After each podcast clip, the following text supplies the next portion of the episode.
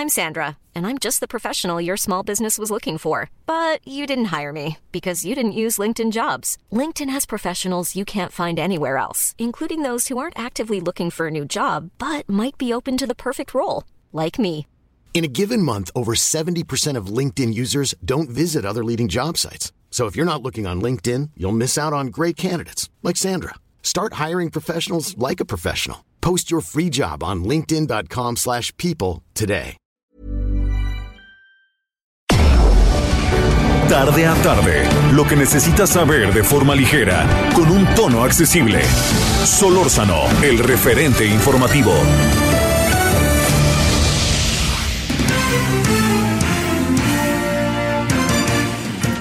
Bienvenidos a este espacio de Solórzano, el referente informativo en este jueves primero de abril del año 2021 del capítulo de nuestras vidas. Vamos con ustedes a presentar extractos de lo más importante que ha ocurrido en los últimos días en este espacio.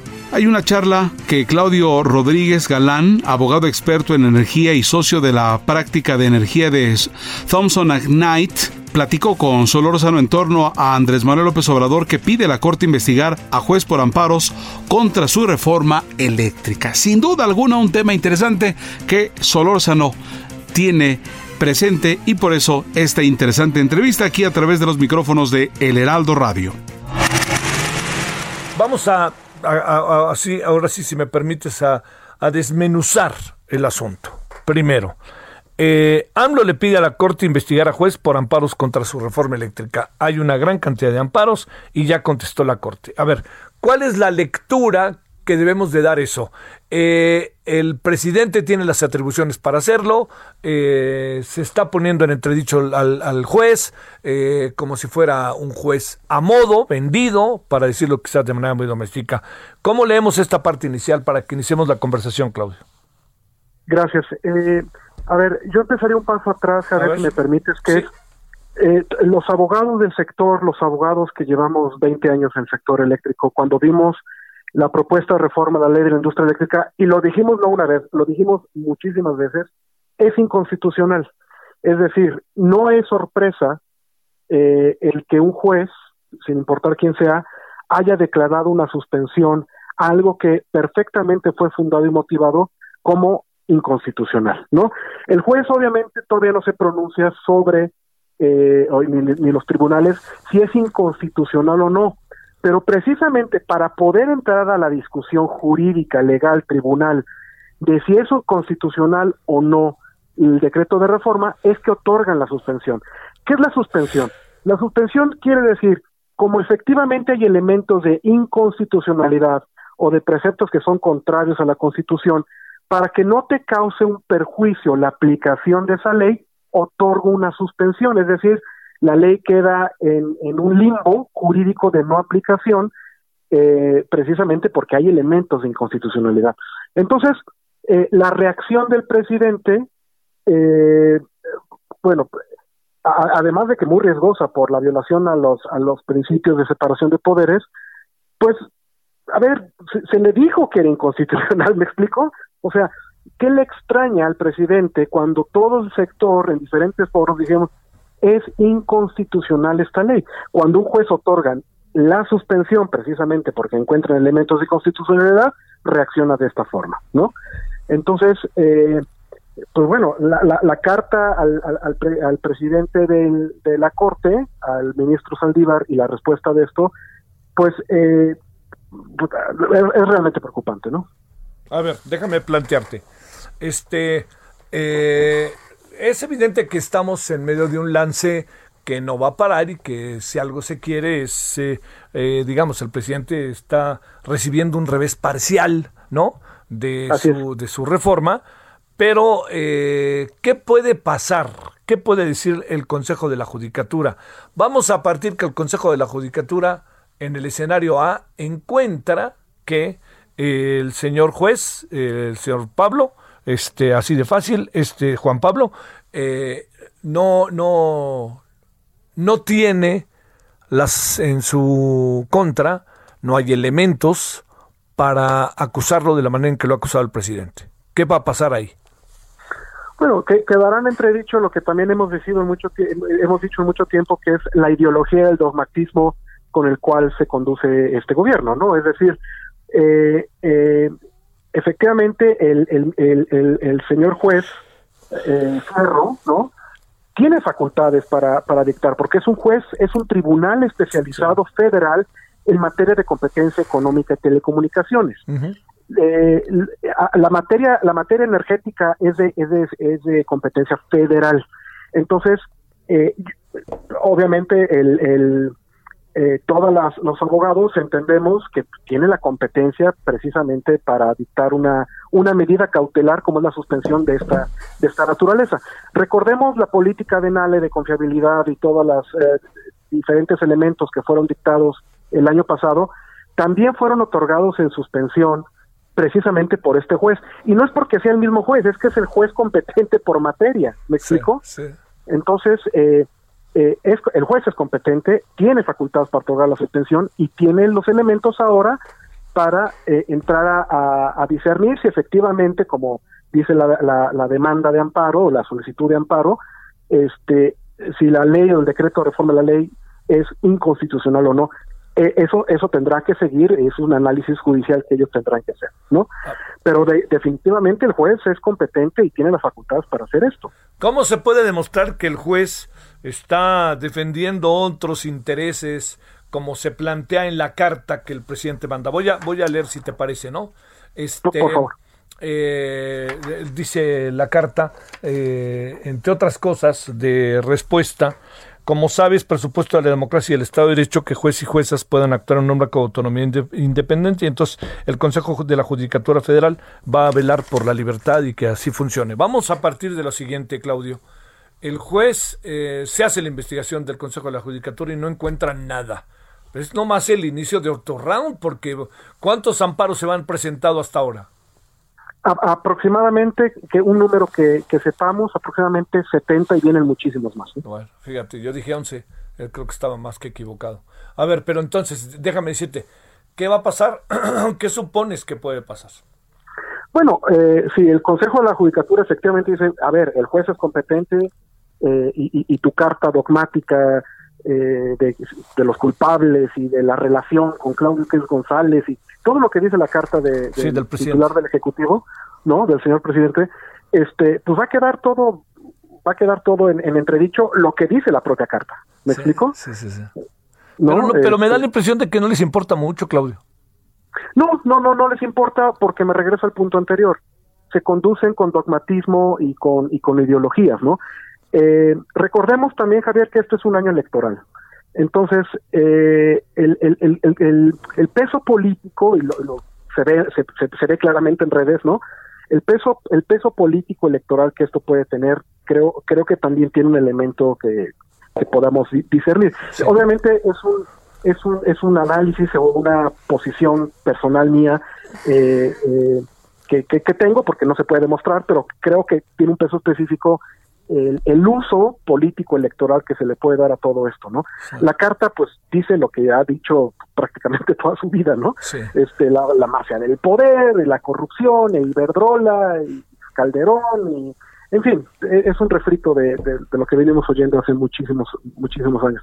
Pero si el Consejo de la Judicatura, con la plena independencia que debe tener, dice, pues el juez es competente, el juez no, no, no tenemos ningún elemento de, de, corrupción y de que haya recibido este o que esté beneficiando a nadie en particular es su trabajo oye es el trabajo del juez eh, Claudio Rodríguez Galán, muchas gracias Claudio que estuviste con nosotros, abogado. A tus órdenes, muchas gracias. Javier. Gracias, abogado, experto en energía, socio de la práctica de energía de Thompson Knight. Solórzano, el referente informativo.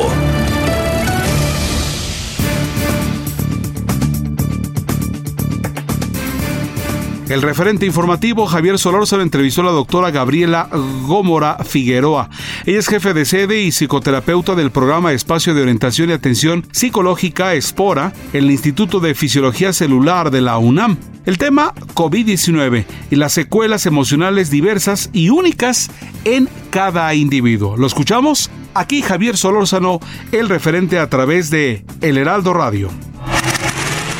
Déjame plantearte eh, esto que es eh, el, tema de las secuelas, que son evidentemente de dos tipos, ¿no? Las físicas, pero también las, este, las que tienen que ver con las emociones, con los temores, ahora sí que con las, con la cabeza de cada uno de nosotros. A ver, que dividamos estos dos terrenos, Gabriela, adelante. Pues sí, como bien dices Javier, yo creo que son secuelas de tipo físico, ¿no? Que es en lo que pues se ha centrado mucho la información, ¿no? Y estamos este pues escuchando constantemente las implicaciones en el cuerpo, ¿no? Los el impacto que tiene pues eh, el COVID, ¿no? En, en cuanto a, a, la salud física, pero como bien dices, la salud psicológica, la salud emocional, pues también tiene secuelas, ¿no? Sí. Cuando hablamos de lo psicológico, estamos hablando de lo emocional, estamos hablando de lo social, ¿no? De, de todos, todos estos impactos que está teniendo pues para cada uno de nosotros, pues la pandemia que pues ya, ya cumplimos un año, ¿no? Sí a nivel emocional, pues eh, este tipo de situaciones pues nos lleva como estar todo el tiempo en un vaivén de emociones, ¿no? Que, que todos hemos experimentado, ¿no? En momentos distintos, eh, de acuerdo también a la realidad que cada uno hemos este, pasado, ¿no? Un poquito lo que tú decías, qué tan cerca nos ha pasado el COVID, ¿no? A nosotros o a personas cercanas. Y pues a nivel emocional hay un montón de emociones que vamos a estar experimentando, ¿no? Este pasaremos por tristeza, soledad, ansiedad, miedo, estrés, incertidumbre, confusión, frustración, impotencia, enojo y hastío, ¿no? Y todo esto va a ser un vaivén que se va a estar repitiendo, ¿no? Y vamos a estar ahí, eh, pues, en constante movimiento con respecto a las emociones y sentimientos que cada uno estamos viviendo. ¿Cómo, se, ¿cómo se manifiestan todos estos estados de ánimo? Este, eh, de lo que tú alcanzas a, ver, Gabriela, ¿está de repente que uno toma distancia, evades, o qué es, estás de mal humor, o, qué es lo que te estás todo el tiempo temeroso, qué es lo que pasa más allá de lo físico, qué pasa estrictamente, aunque es físico también, pero qué pasa en esta cabeza que de repente nos traiciona? Pues Justo va a depender eh, pues de la realidad de cómo lo está viviendo cada persona, ¿no? O sea, si es una persona que está en confinamiento desde hace un año y se ha mantenido así, eh, digamos, con, con las particularidades que eso implica, ¿no? Que a nivel laboral lo pueda hacer, o si es una persona que está saliendo, ¿no? Que nunca dejó de salir, ¿no? Eh, fuera de este periodo en el que sí hubo como un, un este un momento en el que sí todos nos, eh, nos tuvimos estuvimos en confinamiento pero va a depender no eh, hay personas que pues ya eh, estando en casa que no no han tenido como la la posibilidad de ir procesando todo esto, pues íbamos a ver personas pues que están, por ejemplo, muy ansiosas, ¿no? Que tienen mucho miedo de poderse contagiar, hay personas que están teniendo mucho miedo de salir, ¿no? Este, de que puedan tener como algún contacto cercano con el virus. Hay personas que pueden estar ya experimentando pues mucha mucha tristeza, ¿no? Mucha soledad por todo lo que han perdido, por todos los cambios que están experimentando, por todo lo que hemos estado eh, pues viviendo de cambios, ¿no? Ya no ya no podemos hacer las mismas actividades muchas personas, ya no tenemos los mismos espacios, no tenemos la cercanía de las relaciones, ¿no? Y eso es lo que hemos perdido y eso va generando este tipo de sentimientos mucha irritabilidad también, ¿no? Este, todo el enojo, también estar el mismo tiempo en el mismo espacio con las personas, pues se vuelve algo muy complicado, ¿no? Digo, las personas que no, no, han, no han salido, pues se vuelve eh, un espacio en el que tienen que compartir con sus miembros de familia, ¿no? Y en el cual tienen que seguir haciendo cada uno sus actividades, pero hay menos espacios, menos recursos, menos tiempo de privacidad, ¿no? que también todos necesitamos. Entonces, hay un montón de emociones que vamos a estar experimentando y pues que, que se va se va a ir eh, pues reflejando, ¿no? La incertidumbre que no sabemos cuándo va a acabar esto. ¿Se, ¿Se, habrá inhibido la vida sexual de los de las personas, de nosotros a lo largo de todo este tiempo, Gabriela? Pues puede ser que sí, ¿no? Digo, dependerá ahí de, de cada contexto y de cada familia, pero por ejemplo puedo imaginar a una familia, ¿no? Quizá a una familia de padres jóvenes que pues tenían más o menos una vida sexual, ¿no? Que estaban por ahí sus hijos y pues tenían como momentos, ¿no? Quizá para poder eh, continuar con esta vida sexual y quizá dejar a los niños eh, con alguna tía, con algún primo, ¿no? En alguna actividad que ellos pudieran hacer fuera de casa y tenían este espacio. Y ahorita ya no existe, ¿no? Estamos todos ahí como muy pegados y pues sí, es una actividad la sexual que pues se ha ido limitando, ¿no? Me parece que sí, a falta de los espacios podría sucederle a varias personas. Oye, la parte que corresponde a lo físico, algo que sepas, de estas secuelas que, que nos pueden dejar, digamos, no sé, en los pulmones, eh, etcétera. Eh, algo, algo sabes de ello. Y te pregunto también, eh, ¿te busca, te buscan estudiantes de la UNAM? ¿Quiénes te buscan para conversar contigo sobre ello? Sí, mira, a nivel de la UNAM, Javier, pues estamos, eh, se llama el programa tal cual es el programa Espora, como tú decías, Espacio de Orientación y Atención Psicológica. Este es un programa de atención profesional especializada y gratuita que está dirigido a la comunidad universitaria de distintas sedes clínicas. Es coordinado por la doctora Berta Blum y el maestro Vicente Zarco, y bueno, estamos atendiendo a la comunidad universitaria de esas sedes.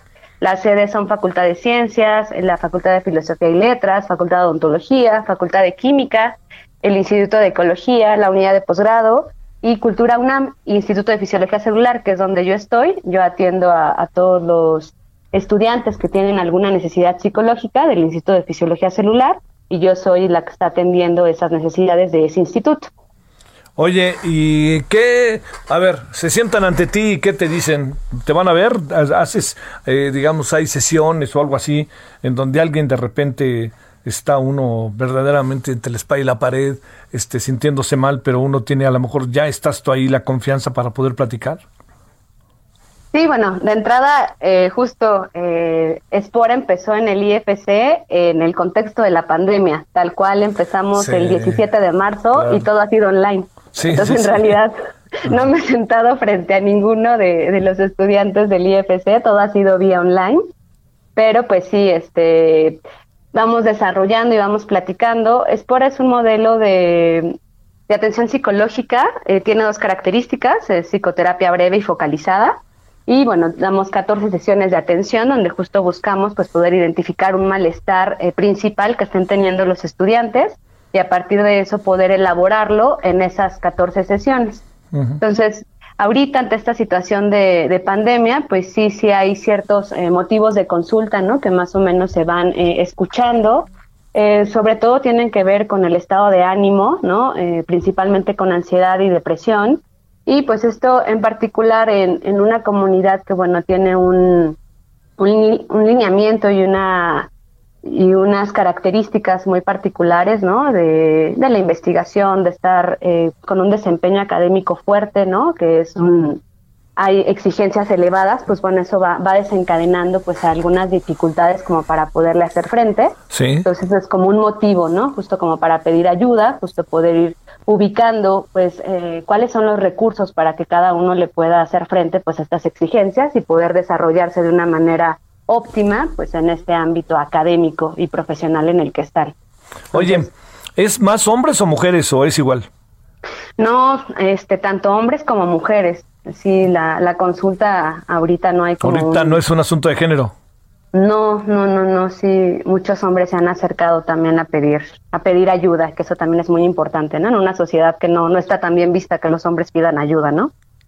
Este, bueno, oye, pero ahora sí no hay de otra que pedirla, ¿no? no sé qué pienses, Gabriela, pero híjole, de repente está uno entre la espalda y la pared, ¿no?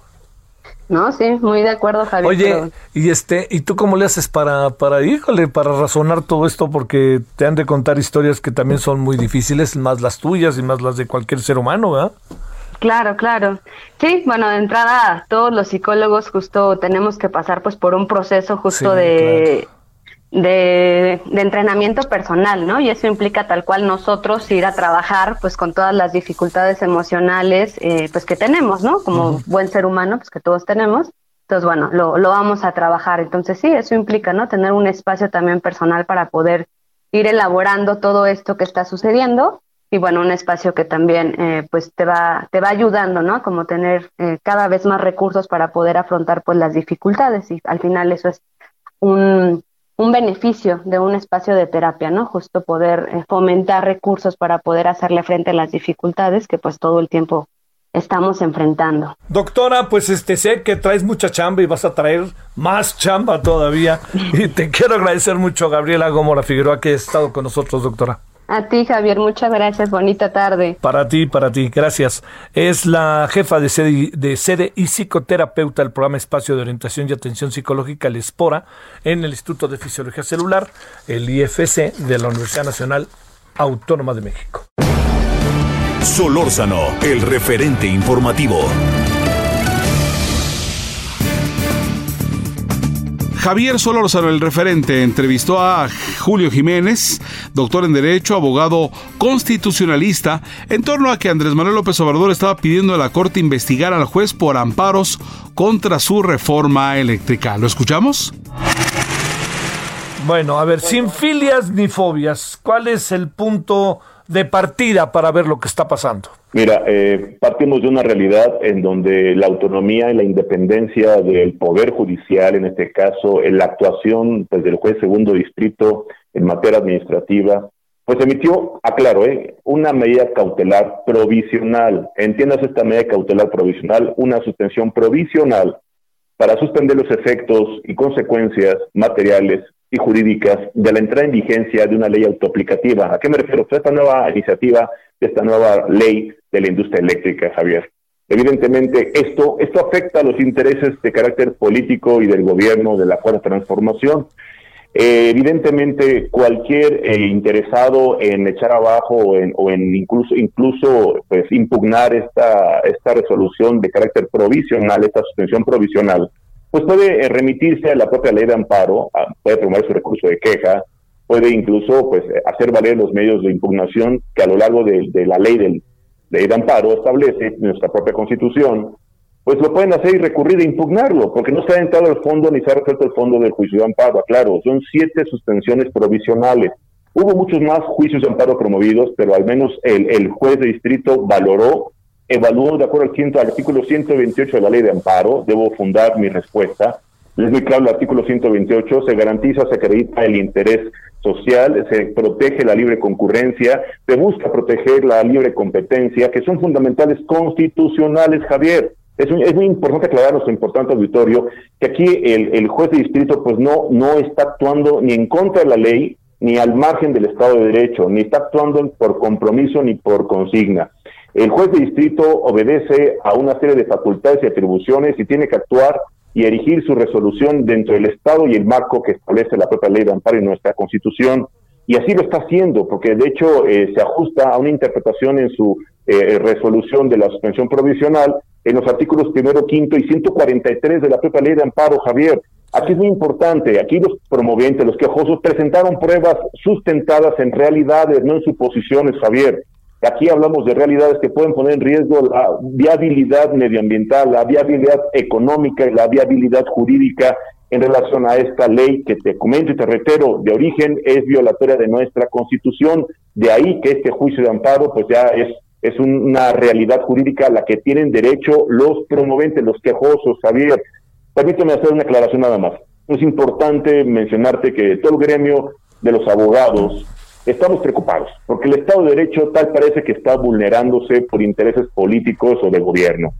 Yo creo que el ejercicio que hoy realiza en las mañanas, en las conferencias matutinas, el, titular del Ejecutivo, un ejercicio importante, es un ejercicio que dicta la agenda pública, la agenda nacional, pero no debe ser una tribuna para el escarnio, la descalificación, la imputación o en la especulación sobre el actuar de algún miembro del Poder Judicial, y menos de manera infundada, temeraria, y yo diría un tanto cuanto a, la, a la, yo diría un, poco, a, lo mejor hasta un tanto cuanto, un poco imprudente, irresponsable.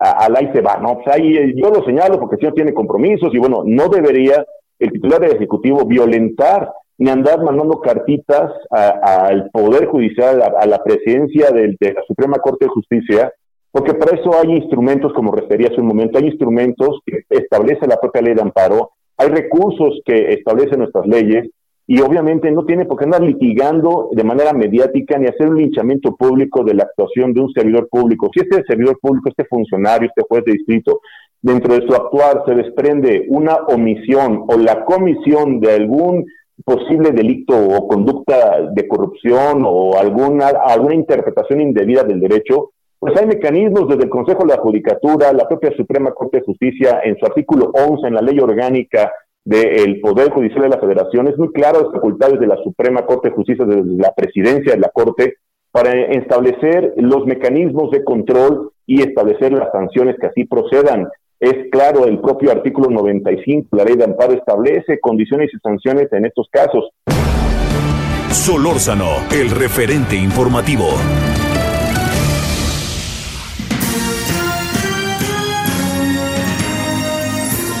Amigos, vamos a una pausa y regresamos. Esto es con Javier Solórzano, el referente informativo, extracto de las participaciones más importantes de él a través de El Heraldo Radio.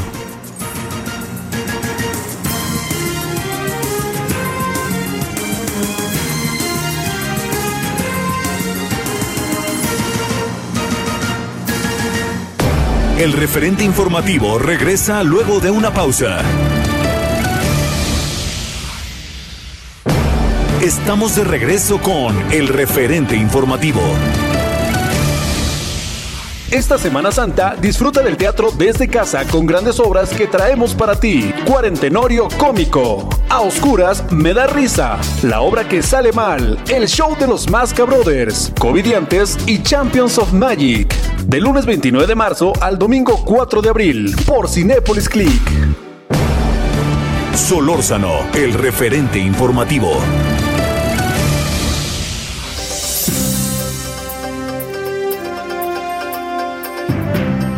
El referente informativo Javier Solórzano y estamos haciendo un extracto de los de las entrevistas más importantes de los últimos tiempos. Por cierto, Javier entrevistó a la doctora Susana López Charretón.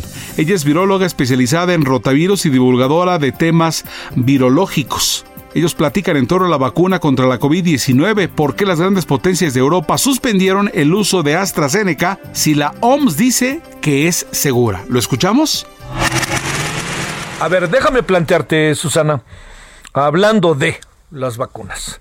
¿Qué importancia le concedemos a la polémica que se ha generado y a las decisiones que han tomado algunos gobiernos con la vacuna de AstraZeneca? Este, pues sí, como hemos dicho, todo lo vemos con lupa en estos tiempos. Sí.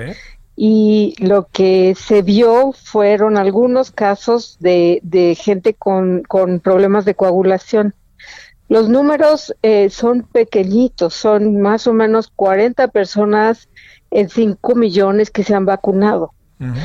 O sea, son menos de una persona cada 200 mil a la que le está pasando esto. Y esto de tener eh, problemas de coagulación es un problema que no tiene que ver con la vacuna. Mucha gente tiene problemas de coagulación.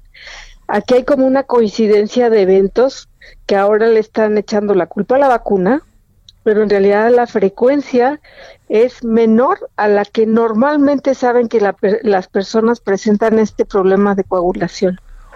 Así es que no, no hay manera, pues lo quieren seguir, lo están investigando, pero la EMA ya, eh, la, la, digamos que como la FDA de Estados Unidos o el COFEPRIS de acá, dijo que, que eso no es causa de la vacuna. Ah, ¿Qué significa, este, en términos de salud, que eh, se sufre o se vive un, una trombosis. ¿Eso qué, qué significa cuando dicen? Es que ha provocado la trombosis en Dinamarca y en Noruega, por decirte dos casos. Ajá, trombosis en realidad es que se te forman trombos o coágulos en, en, en venas, principalmente las piernas, ¿no? Ajá. Y el problema es que un coagulito de esos que se te despegue, digamos, de la venita que está tapando y se te vaya a pulmón o se te vaya a corazón, te puede causar infartos pulmonares, infartos cerebrales. bueno, se, oye, te va al cerebro. Aunque estén los aunque estén las piernas, se mueve para allá. Es que se pueden despegar, digamos que se, se puede tapar una venita de una pierna. El problema es que si esos coagulitos se despegan, pues van a seguir circulando hasta donde se vuelvan a atorar. Sí, claro. ¿no? Sí, claro. Entonces, eh, el miedo de esos coágulos en cualquier, o sea, es malo tener coágulos en la sangre en cualquier parte. Sí. Porque si andan por ahí viajando y se te tapa una venita del cerebro, pues te da una embolia Sí, cerebral. ¿no? claro. Ajá. Oye, ¿qué, qué, qué, qué, qué sugieres que se, qué sugerirías como científica que se hiciera? Hablo como científica y no como doctora, como médica, para decirlo de manera convencional. Pero me refiero, ¿qué, qué- valdría de- dejarla? Y México hace bien en comprar más vacunas, etcétera, lo que ha decidido incluso el gobierno de comprar, de, de contemplar comprar AstraZeneca debido a que están en el mercado. Sí, yo creo que es segura. O sea, yo creo que esta es una coincidencia de eventos, como sucede en muchos casos. No sé si te acuerdas, pero la de Pfizer empezaron a haber casos de, de eh, choque anafiláctico. Y el número era más grande, era uno en cien mil. Y al principio la gente empezó a decir, no, pues es que esta, esta vacuna causa choques anafilácticos. No los causa. En realidad es muy bajo el porcentaje y es en un grupo determinado de personas que tienen ciertas condiciones. Lo mismo pasa con esta vacuna de, de Astra. Mm. Eh, lo que te digo es que los números de, de, eventos de trombosis son más grandes que lo que se está viendo en las personas vacunadas hasta este momento. Entonces no, es, es una coincidencia de eventos, por decirlo así. ¿Cómo sigues viendo todo este proceso de las vacunas este avanza y avanza. Hay ahí una este la Universidad Autónoma de Querétaro, el TEC, entre otros, la UNAM están haciendo su chamba, ¿no? En cualquier momento nos dan una grata sorpresa, ¿no crees? Eh, eso quisiera. Pero está lejos, ¿verdad? Está muy lejos, están en fases preclínicas y yo digo que es excelente que las estén empezando a hacer. Sí. Pero sí están en fase preclínica y lo que sabemos que viene son, eh, son ensayos que cuestan mucho dinero, mucho dinero y que se requiere de inversión. Y eso no sé qué tan fácil lo van a tener estas iniciativas, ojalá que lo consigan, pero estamos hablando de cientos de millones de dólares. Que del gobierno mexicano no van a venir, ¿eh? Pues no, parecería que no. pero, pero es que no podemos este, todo el tiempo confiar en Carlos Slim, porque como si haya hizo su parte Carlos Slim, ¿no? Claro, claro. No, yo digo que esta es una lección para la que viene, porque van a venir más desafortunadamente y entonces tenemos que prepararnos en muchas áreas, una de las cuales es, pues hay que, hay que hacer una gran inversión en, desarrollo tecnológico y en, investigación. Eh, ¿Cuánto debe a ver, ¿por qué he escuchado en varias ocasiones, dos o tres ocasiones, he escuchado que se habla de, de que ya con una basta. Ya olvidémonos de la segunda. ¿Qué piensas de eso? ¿De las dosis? Hey. Ok. Mira, los protocolos que se aprobaron en ciertas vacunas tienen dos dosis espaciadas un cierto tiempo. Ese es como tiene una mejor eficacia la vacuna. O sea, a la primera vacunación tienes un, un nivel de protección y a la segunda, a tu refuerzo, ya subes al, al que la anuncian, ¿no? O sea, Pfizer dice tiene noventa y tantos por ciento de eficiencia, de eficacia, perdón.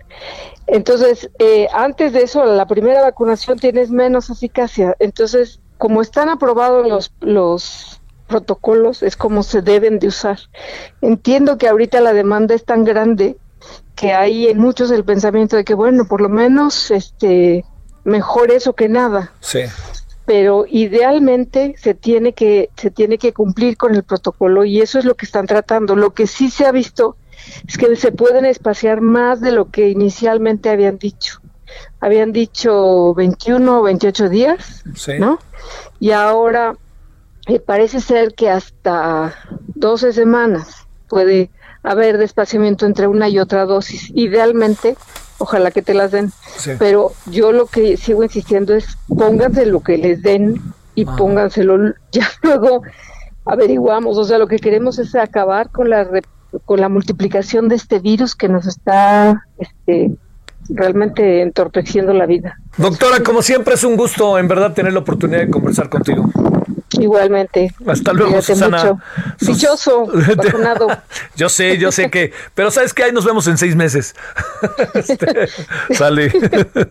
Gracias. Solórzano, el referente informativo.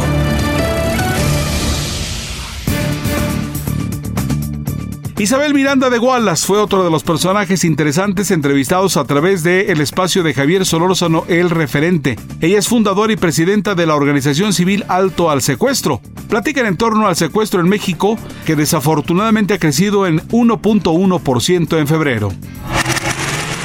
A ver, Isabel, vi hoy que tuve fortuna aquí de ver cómo andan los asuntos que tienen que ver con el secuestro en México en informes que datan de años atrás, pero también lo más reciente reciente, ¿no? Que es el febrero.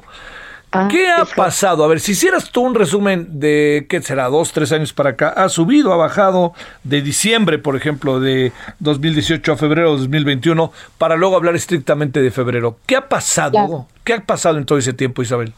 Bueno, ha habido una disminución importante en este tema y es importante que la gente lo sepa. Mm, realmente el punto es, no sabemos si verdaderamente tenga que ver con la pandemia porque no tenemos todavía eh, esa discusión a través de la propia encuestadora del INEGI, porque lo que el INEGI realmente acaba de sacar es la cifra negra. Sin embargo, si nos remitimos a los datos duros que tiene el secretariado, podemos darnos cuenta que ha habido una disminución importante, nada más para que el público se dé una idea, en diciembre del 2018 que entró el actual presidente teníamos 224 secuestros. Hoy tenemos 86 eh, carpetas que viene siendo un poquito como 110 personas secuestradas, pero pues estás hablando de una disminución muy importante. Entonces creo que esa es una muy buena noticia en medio de tantas tragedias que tenemos, Javier. Eh, hay una constante eh, que tenga que ver con eh, género, edad, cosas de este tipo respecto a los secuestros o seguimos con una tasa preferencialmente de hombres? preferencialmente de hombres, este no ha variado, eh, las mujeres afortunadamente este no son y sobre todo los niños no son el blanco más importante, digamos que el blanco más fuerte para los secuestradores siguen siendo los varones, en edades entre, eso sí varía, pero puede, podemos hablar de un rango entre 30 y 50 años, digamos que es eh, la mayor número de personas que son secuestradas, pero sí, el 70% siguen siendo hombres. A ver, ¿qué, ¿qué suponemos que está pasando? Las políticas de gobierno están siendo más efectivas, de seguridad, la gente nos estamos cuidando más. Eh, los, eh, digamos, eh, eh, han, han, han, detenido a muchos secuestradores porque no necesariamente son, si me permites la palabra, profesionales. ¿Qué alcanzas a apreciar? Pues mira, no tenemos ese análisis aún, Javier. Déjame decirte que ha habido un fenómeno muy sui generis en todo este tiempo y es el que la mayor parte de las personas no hemos tenido horarios normales, no tenemos una vida normal, es decir, tanto los hombres como las mujeres normalmente estamos haciendo home office o estamos quedándonos en nuestras casas, algunas mujeres con sus hijos y estamos viendo otro tipo de ilícitos dentro de sus casas, pero lo que sí es una realidad es que no tenemos una estadía normal en la calle y eso pudiera tener que ver. Sin embargo, también tenemos otra cosa sui generis que para mí me llama mucho la atención y es el hecho de que se quitaron todas las WEX, que eran las unidades especiales para combatir el delito de secuestro, y se dejaron solamente como unidades de alto impacto, es decir, ahora tienden trata de personas, feminicidios, secuestros y de todo. Esto, en mi particular experiencia, creo que nos va a traer un retroceso porque hemos visto que el delito de secuestro es un delito muy especial, muy particular y que requiere de alguna manera especialización. No en vano se da una capacitación especial a todas las personas que trabajan en una unidad especial para combatir el delito de secuestro. Sin embargo, lo que sí estamos viendo y es un hecho es una disminución y esto creo que tiene mucho que ver con el hecho de que no tenemos una vida normal todavía. Eh, ¿Encuentras que la actual administración tiene políticas diferentes que también pudieran ser eh, ocasión de la disminución de los secuestros o más bien no alcanza a saber que haya signos que haya diferente, sino más bien es la condición de la pandemia lo que está marcando el rumbo. Me parece que es la segunda parte, no veo que tengamos una política diferente, no veo que se haya, por ejemplo, invertido más o se haya hecho alguna acción diferente, ¿no? Se, se mantuvo más o menos este, la misma política, a excepción de que le quitaron la especialidad, les quitaron presupuesto y eso también llama mucho la atención. Lo que sí tenemos es, y hemos visto, Javier, y lo reportábamos el mes pasado, es una gran cantidad de secuestros que no están siendo reportados por las, los ciudadanos en las procuradurías o en las fiscalías. y de esto dio cuentas hace dos meses el INEGI, en el cual habla de que prácticamente más de 80 mil personas que fueron sujetas de un delito de secuestro no lo denunciaron. Esto nos da una pauta de que la gente tiene miedo o porque no están trabajando normalmente las fiscalías o porque sucede lo que ha dicho el INEGI, la gente no cree en que vayan a encontrar al culpable y dicen para qué voy y pierdo mi tiempo. La verdad de las cosas es que esa parte sí es un hecho, es una realidad y es algo que el INEGI ha reportado. Cifra negra, digamos, de febrero, ¿qué, ¿qué intuyes? Entendiendo que no hay manera como de tener el dato preciso, pero ¿qué intuyes? Bueno, mira, lo que sí tenemos probado a través de ustedes mismos, los medios de comunicación, es que prácticamente el 35% de los delitos de secuestro se quedan fuera de la estadística y esos son los que aparecen en medios. Hay otros muchos que no aparecen en medios y que seguramente también se quedan fuera de la estadística, Javier. Oye, este, ciudades grandes son las que también prevalecen o no necesariamente, Isabel.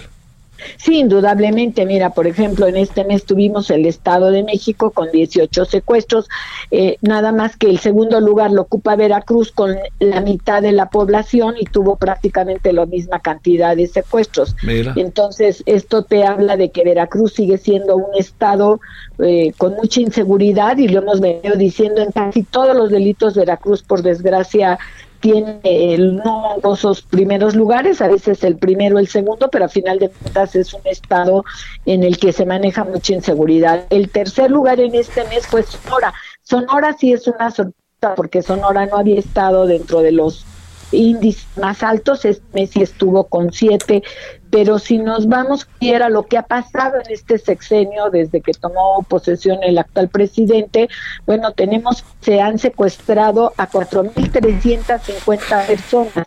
equivale a cuatro secuestros todos los días, todos los días en este país. Todos los días hay cuatro personas que sufren el ser privadas de su libertad y eso, bueno, pues no es ningún halago para ningún país y para los otros mexicanos menos, ¿no? Nuestra querida capital, Isabel. Bueno, eh, precisamente la Ciudad de México está en el tercer lugar si tú tomas en cuenta cuáles son los estados con mayor incidencia. La capital es una de ellas, eh, tiene 298 secuestros en lo que va de la presente administración. Veracruz se lleva con 709, el Estado de México con 578. Y algo que también se descompuso mucho, Javier, fue Puebla. Puebla ya había venido en una incidencia a la baja y por desgracia ya tiene algunos meses, prácticamente un año, que ha estado en incremento y actualmente en lo que va de la presente administración tenemos 154 secuestros. Y después en quinto lugar está Morelos con 149 secuestros. Todos estos cinco estados o cinco entidades te abarcan prácticamente el 60, 55.7% del de todos los secuestros. Es decir, si nos concentráramos solamente en estas cinco entidades, estaríamos disminuyendo prácticamente la mitad de los secuestros que hoy se reportan. Isabel Miranda de Gualas, te mando un gran saludo. Otro para ti, Javier. Me dio mucho gusto platicar contigo. Buenas tardes. Buenas tardes. Solórzano, el referente informativo.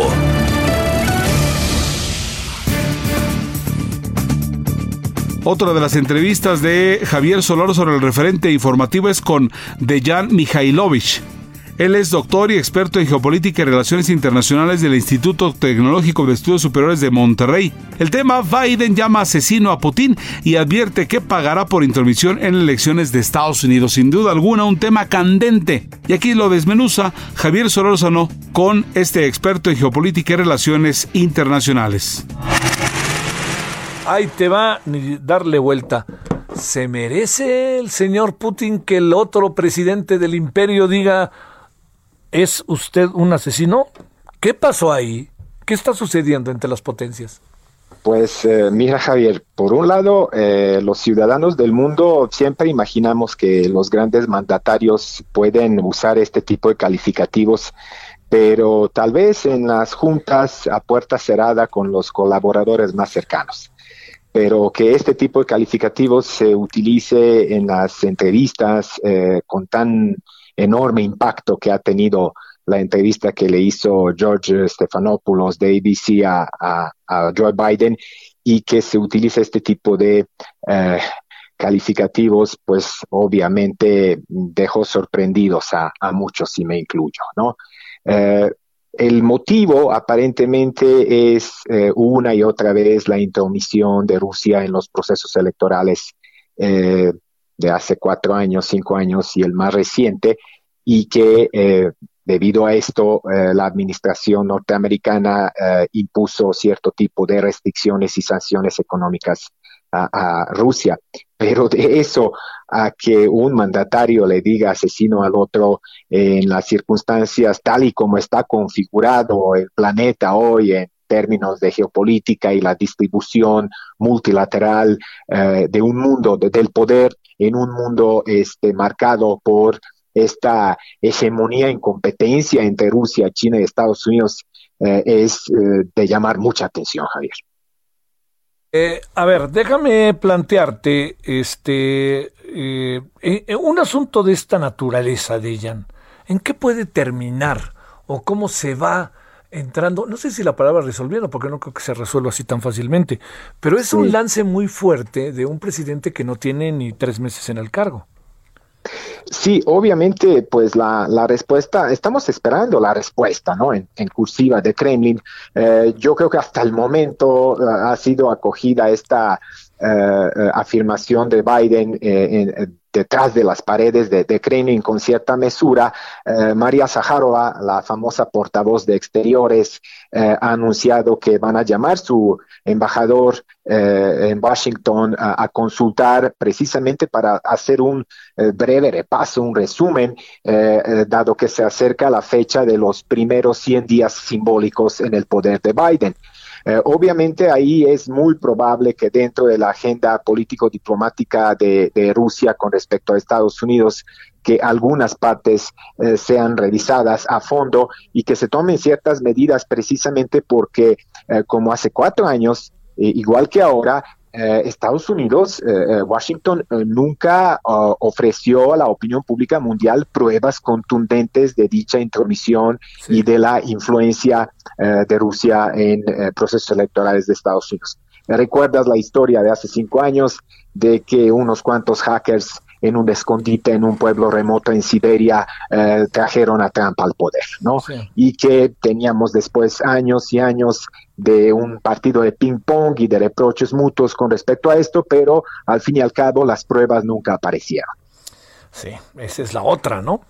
¿Qué, qué, qué en, el marco, digamos, además también uno se pregunta de ella, con todo estando de por medio el tema también de la pandemia, este, esos factores juegan, no juegan, ¿o qué hay? Eh? Ah, por supuesto, claro que se combinan. Eh, mira, Javier, pues detrás de todo esto hay un, hay un proceso que es cada vez más visible de una decadencia, yo diría, paulatina e irreversible de Estados Unidos como la potencia hegemónica indiscutible, única en el mundo, ¿no? Yo creo que esto eh, año tras año queda cada vez más eh, y más expuesto, ¿no? Esa crisis de la hegemonía estadounidense y, la, eh, la afirmación de Biden forma parte de esa llámelo tú, potencia político-diplomática detrás de la cual hay otro tipo de de impotencias o de debilidades, eh, ese paulatino e irreversible declive del poder hegemónico de Estados Unidos se combina precisamente con la crisis estructural eh, del sistema mundo capitalista que se sigue alimentando de guerras de por los recursos, de una economía o un modelo económico que sigue siendo basado en la deuda y una devastación ecológica cada vez más eh, pronunciada.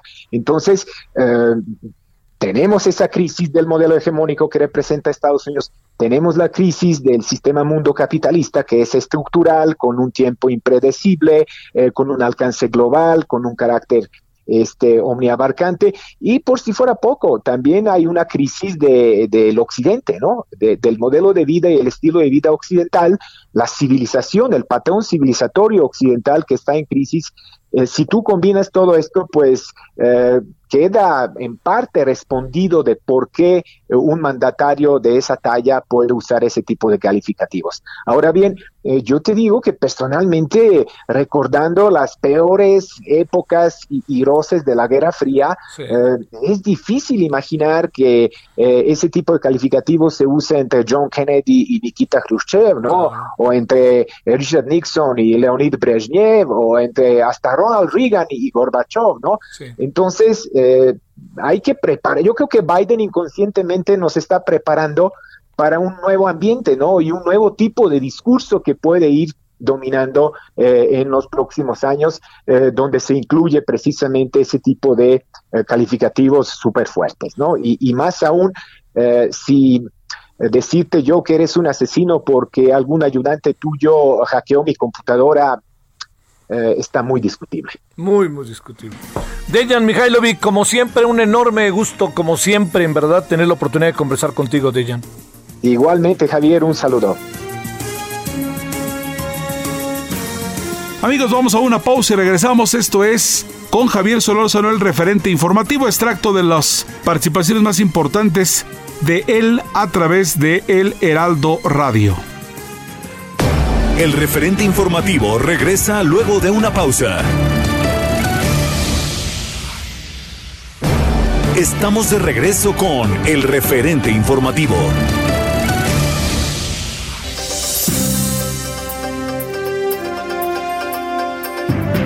Fluvio Ruiz Alarcón, otro de los analistas del sector petrolero, platicó con Javier Solórzano en torno al que el gobierno fuerce la renuncia del todopoderoso ex líder petrolero Romero de Champs ¿Eso fue cierto? ¿Eso es posible? ¿No va, habrá otras consecuencias? Aquí esta charla con este analista del sector petrolero y Javier Solórzano, el referente informativo. Oye, a ver, la verdad, Fluvio, con todo lo que has visto, tanto tiempo, desde WhatsApp pasando por Pumas hasta llegar a la Ciudad de México, tanto tiempo que has visto, ¿Te sorprendió o qué te parece la decisión que tomó el presidente utilizando una palabra que obviamente me pareció fuera de lugar? Exhorto, dijo, ¿no? Pues así que más bien eso vas o vas a ver. ¿Cómo ves todo este asunto del sindicato, de lo que, de lo que puede venir, etcétera? Mira, que es la culminación de un proceso que inició en octubre de 2019, ¿no? Con la renuncia formal de eh, Carlos Romero de Champs a la Secretaría General del Sindicato. E, en, aquel tiempo, bueno, que comentamos, el eh, pues es un primer paso, pero no necesariamente eh, significaba ya el inicio de lo que sin duda tiene que ser una, ahora sí que largo y sinuoso camino, dijera Led Zeppelin, ¿no? Para eh, ir desmontando el corporativismo de las relaciones laborales en, en, nuestro país, ¿no? El paso de ayer sí son, empezó hace unos días, ¿no? Con eh, este cuando la a raíz de la pregunta de, de creo de, del periodista Vadillo al presidente, ¿no? Que quizás el presidente pensaba que eh, pues Romero de Chardón no solo había renunciado a la Secretaría General, sino que en cierta forma automáticamente habría pasado a, la jubilación, ¿no? Este, me queda claro que Romero de Champ tiene la, la edad y la antigüedad, ¿no? Pues para eh, este pues iniciar este proceso de jubilación ahora sí que al 100%, ¿no? Creo que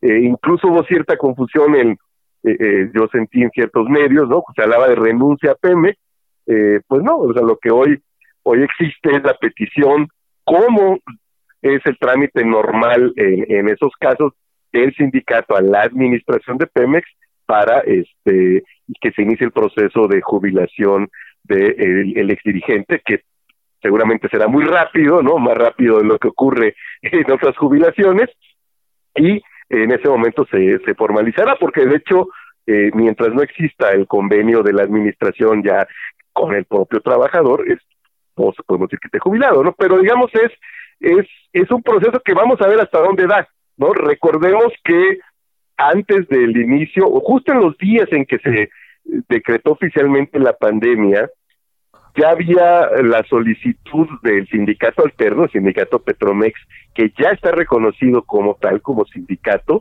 eh, por la parte de la Secretaría de Trabajo, para iniciar el proceso de disputa de la titularidad del contrato colectivo al Sindicato de Trabajadores Petroleros de la República Mexicana, ¿no? Este creo que vale la pena, mi querido Javier, señalar que dentro de la disidencia o la oposición al grupo de Carlos Romero hay dos estrategias, las de quienes buscan disputarle la dirigencia del propio Sindicato de Trabajadores Petroleros de República Mexicana y la de quienes han optado por construir una alternativa sindical y en su momento este disputar la titularidad del contrato colectivo, ¿no? Vamos a ver que eh, por dónde camina esto. Sería una novedad en el país porque evidentemente por más icónico que pueda ser la, la figura de, del ex secretario general del sindicato petrolero, pues no es el único así, no digo, este creo que eh, hay otros sindicatos el Superm y muchos más con fuertes connotaciones corporativistas. Justo bueno, mañana se cumple otro aniversario de la expropiación petrolera y recordemos que el corporativismo como rasgo central del sindicalismo en México tuvo una eh, un objetivo positivo que era darle a los trabajadores un, instrumento un instrumento incluso diríamos en el más clásico marxismo de clase para que la defensa de los derechos laborales que impulsó el general Cárdenas y bueno con el tiempo terminó siendo eh, más un instrumento de control gremial y de control político que me parece ha dejado en el Estado mexicano una especie de desconfianza, casi temor, por permitir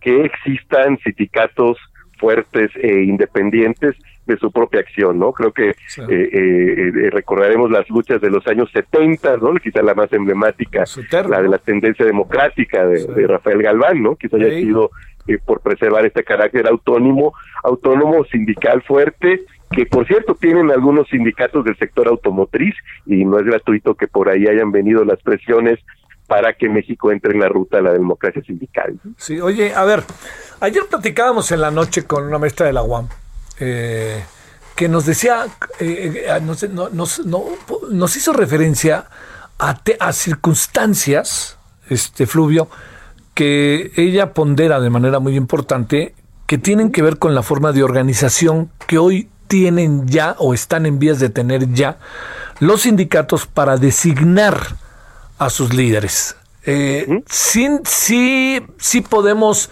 entrar en ese terreno para ya hablar de ello, o seguirá siendo un apéndice del gobierno y ahorita los dejamos libres, pero en el momento en que hay una bronca y voy por ustedes. ¿Tú qué crees? Mira, yo espero que el actual gobierno no cometa el mismo error que cometieron los gobiernos panistas de inicios de siglo, que en vez de desmontar esto que como digo se se fue degenerando con el tiempo y fue más un mecanismo de control que de impulso a los derechos de los trabajadores, ¿no? El PAN cometió el error de querer refuncionalizar a su favor el corporativismo. Este, la alianza con el Vester, el trato a Víctor Flores del sindicato ferrocarrilero, ¿no? Este, el trato diferenciado incluso eh, eh, eh, frente a otros sindicatos más independientes como el propio SME, en fin. Entonces, yo esperaría que no se cometiera ese error porque además hay circunstancias distintas. Hoy ya seguramente con la victoria de Biden en, en Estados Unidos, sí se van a tomar muy en serio eh, este, más allá de la forma en que se les cubra discursivamente, esta especie de, inspectores laborales que van a tener la, la Embajada de Estados Unidos en México, ¿no? Este, seguramente eh, discursivamente se tratará con la delicadeza del caso para evitar conflictos, pero sí me parece, eh, hay basta ver el nombramiento del secretario de Trabajo en Estados Unidos, que es un viejo sindicalista, sindicalista puro y duro, ¿no? de, de, Boston. Entonces, eh, eh, eh, creo que sí va a haber eh, un incentivo para lo que finalmente fue parte del programa histórico de la izquierda, ¿no? Este, el tener un sindicalismo independiente frente al Estado corporativo a raíz de pues las represiones sindicales pues de los años 50, ¿no? el encarcelamiento de Valentín Campa, de Demetrio Vallejo, ¿no? Este, entonces creo que sí, yo, yo espero que se siga. Hubo hace algunos meses, un par de meses, eh, eh, quizás te cayó por ahí, eh, la filtración de una pretendida este, ruta o, hoja crítica para el proceso de renovación de la dirección del Sindicato de Trabajadores Petroleros, ¿no? Entonces pareciera que ha habido pláticas en ese sentido con la Secretaría del Trabajo para este, darle vida a un sindicalismo independiente, que además hay que decirlo, querido Javier, en el, en el sector petrolero suelen ser sindicatos muy combativos en todo el mundo, ¿no? Este, hace unos meses hubo huelga en Noruega, no uno ya ni qué pelear, ¿no? Pero sí, bueno, hubo huelga en Noruega, este, eh, hace no mucho pararon las refinerías de Francia, todas las refinerías de Francia pararon también por una huelga, ¿no? Este, en Brasil. En Oye, eh, Italia, otro tanto, ¿no? Italia, claro. Que ahí sí, además está el Partido Comunista, ¿no? Así es. De hecho, en general, son, incluido el sindicato petrolero en México, en sus orígenes, suelen ser sindicatos con mucha influencia comunista, ¿no? Este, en Francia, claramente, el sector mayoritario es la CGT, que está ligada todavía al Partido Comunista Francés, ¿no? Entonces, sí, son sindicatos muy combativos, y pareciera que el Estado mexicano eh, eh, de repente tiene ese temor, ¿no? Y, parece si era más sencillo ese intercambio de prebendas a los dirigentes a cambio del control, ¿no? Y eso me, yo esperaría que evolucionara, eh, pues además pensando en los antecedentes familiares y profesionales de la propia Secretaría del Trabajo de nuestro país. Sale. Te mando un saludo, querido Fluvio Ruiz Alarcón. Gracias. Javier, este, pues espero que la próxima vez que platiquemos los Pumas estén bastante mejor que ahora, ¿eh? No, no, no. Pues de aquí me, pues, he sido la burla de, de, de, medio mundo, ¿no? Ya ni, ya ni hablamos de lo que ah, pasó. Ah, sí, yo fíjate, ya ni mencioné si quieres. Yo te, agradezco, tu, agradezco tu prudencia. Exacto. Un fuerte abrazo, mi querido Javier. Muchas gracias, buenas tardes. Solórzano, el referente informativo.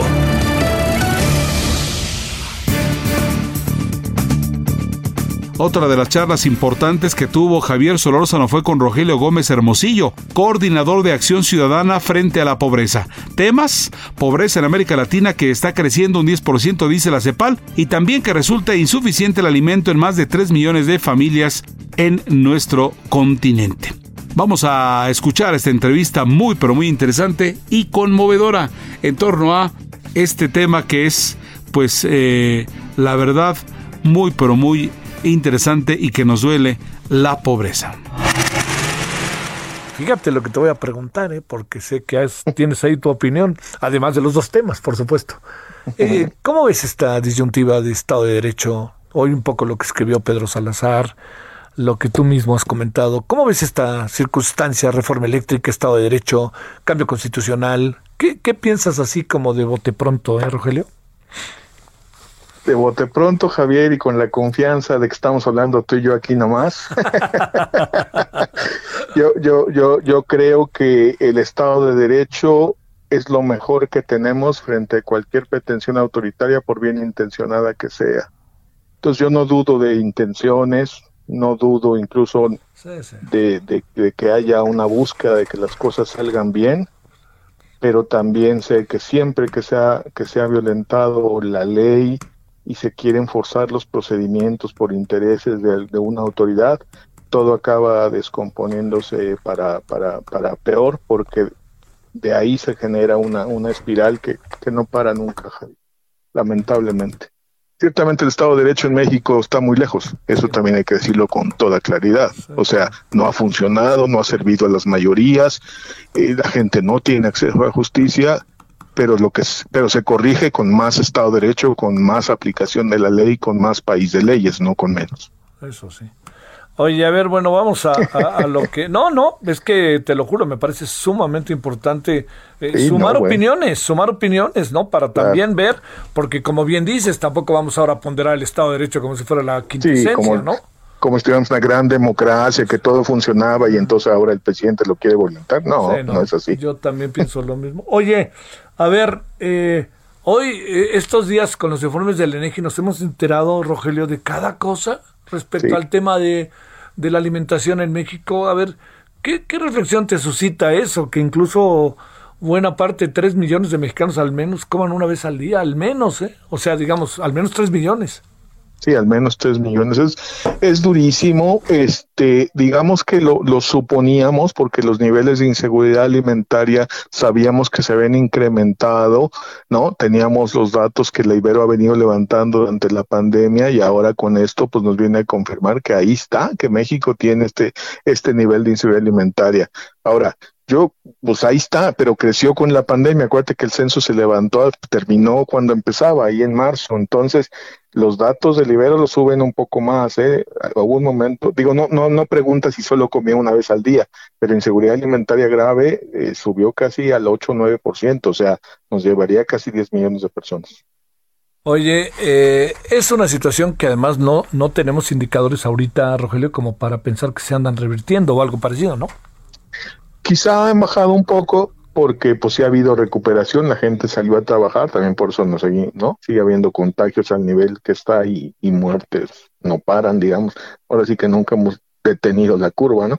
Este, eh, y un poco se, el ingreso se ha recuperado, pero pues poquito, o sea, todavía el último conteo de, del INEGI sobre personas sin trabajo daba 17 17.7%, 11 millones y medio de personas eh, desempleadas totalmente, sin ingreso, y otras eh, 8 millones eh, subocupadas, es decir, con un ingreso reducido porque están trabajando menos de lo que requieren. Entonces, eso da, ¿no? Acerca un poco cómo está la, la cuestión que, que hemos comentado en otra ocasión, gente que se quedó sin ingreso porque perdió su trabajo, su fuente de, de sustento y gente que conservando su fuente de sustento, por lo menos parcialmente, redujo su ingreso.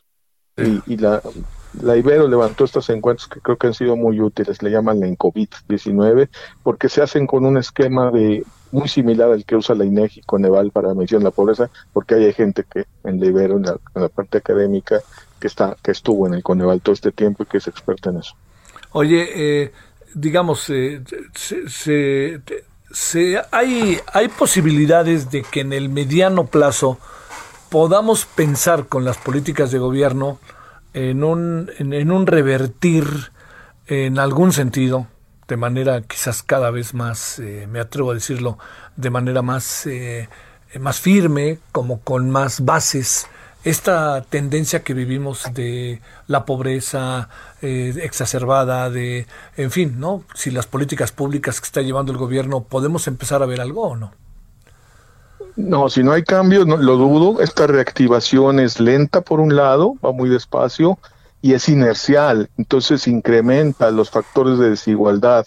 Un poco tenemos este informe que sacó la CEPAL Javier, que es un organismo de la ONU, que pues nadie podrá cuestionar que tiene intereses políticos en México o que está a favor o en contra de algún partido político o persona, que muestra cómo nuestras políticas no están protegiendo a los más pobres, las actuales, ¿ah?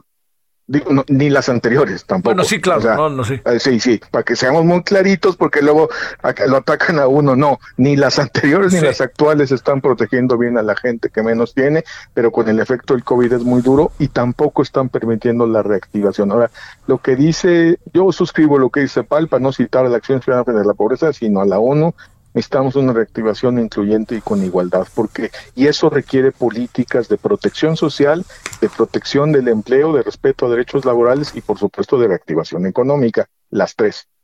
Con los recursos que haya, sí tenemos lo que muestra ese reporte, Javier. Hay unas gráficas ahí como muy tristes, muy elocuentes, donde ves los, lo que hicieron los países de América Latina, no la OCDE y Europa y Alemania y todo esto, Estados Unidos y Canadá, no, no, de América Latina, Perú, Colombia, Chile, Argentina, etcétera, y la laguna de lo que no hizo México se ve a mí me dolió mucho. Eh, querido Rogelio, te mando un gran saludo y el agradecimiento que estuviste con nosotros.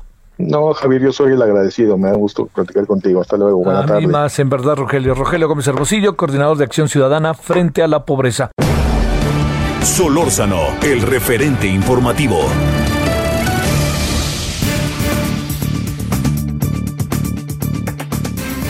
El ingeniero Alfredo Villar Jiménez, presidente de la Asociación Nacional de Escuelas Particulares, platicó con Javier Solórzano, el referente en torno a que ya abrieron 350 escuelas particulares en el país y que el gobierno alista calendario de regreso a clases presenciales. ¿Cuántas escuelas que pertenecen a la asociación están de vuelta? ¿Cuántos estudiantes son? ¿En qué estados de la República? ¿Y qué ha pasado, Alfredo? Pues bueno, afortunadamente empezaron ya poco a poco a abrir las escuelas a partir de eh, el inicio de este mes de marzo. La idea es precisamente que poco a poco se vayan abriendo porque es de manera voluntaria. hay directores de escuelas que no se atreven todavía a abrir por temores al contagio y además amenazas que había por parte de los funcionarios.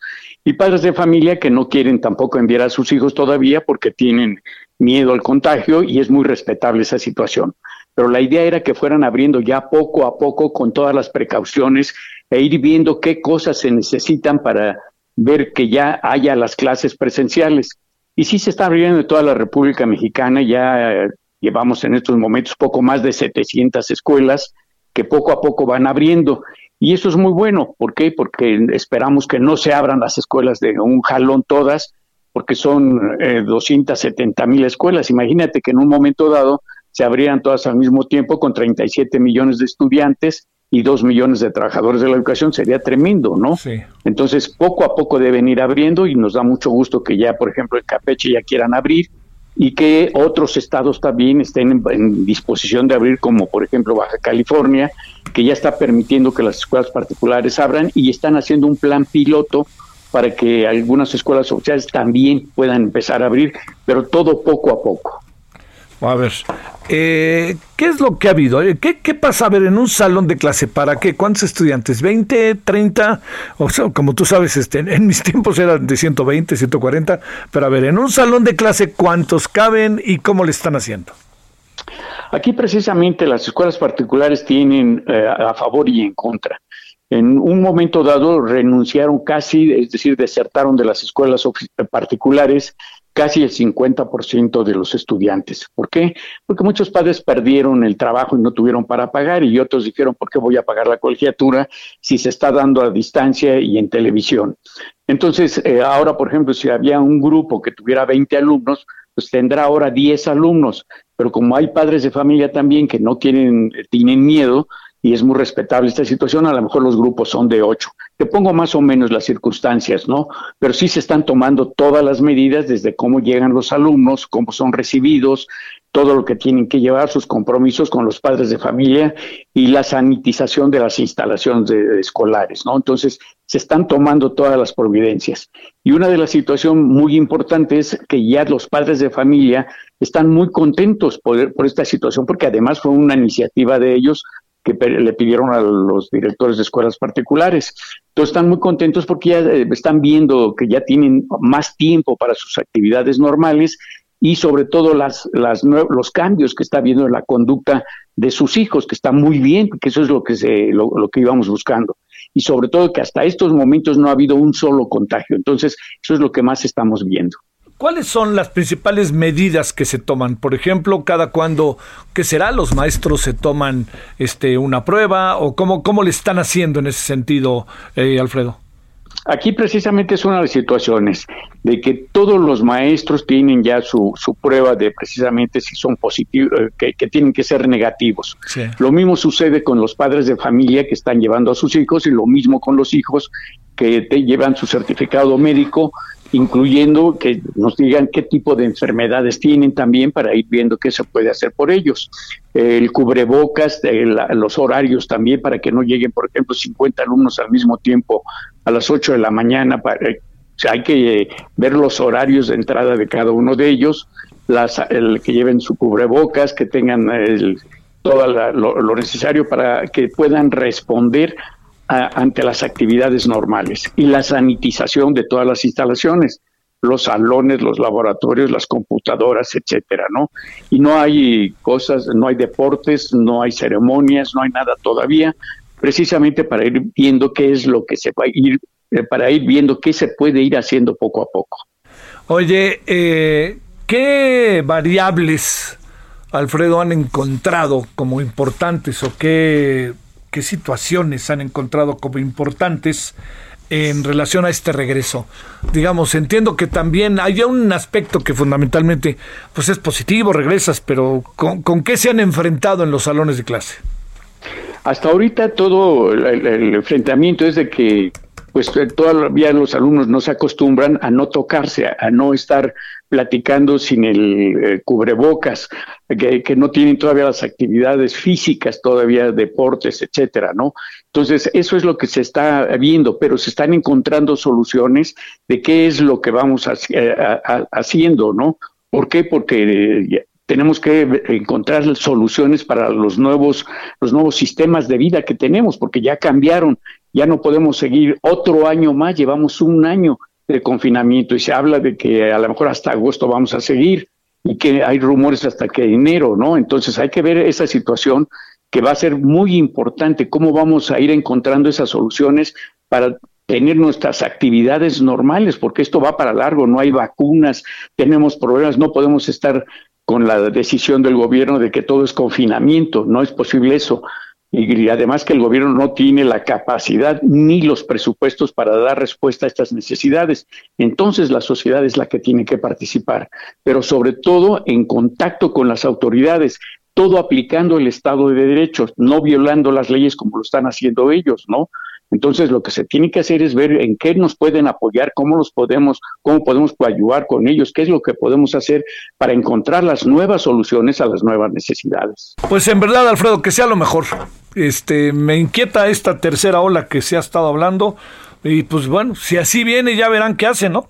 Exactamente, tienes toda la razón y allí justamente es una de las situaciones que se está viendo con los padres de familia para evitar precisamente problemas con sus hijos y los compañeros de sus hijos, ¿no? Bueno, te mando un gran saludo, Alfredo, ingeniero Alfredo, Alfredo Villar Jiménez, pues que esto sea para bien, la verdad que es nuestro máximo deseo, en serio, Alfredo. ¿eh? Esperamos que así sea y te agradezco muchísimo esta situación para que la, la, la gente todo tu público tenga precisamente estos conocimientos y que vaya pensando qué es lo que va a hacer y cómo puede participar. Te mando un saludo, buenas tardes.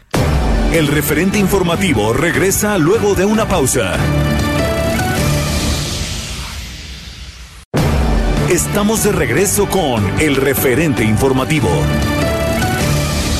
Esta Semana Santa disfruta del teatro desde casa con grandes obras que traemos para ti. Cuarentenorio cómico. A oscuras me da risa. La obra que sale mal. El show de los Masca Brothers. Covidiantes y Champions of Magic. Del lunes 29 de marzo al domingo 4 de abril. Por Cinépolis Click. Solórzano, el referente informativo.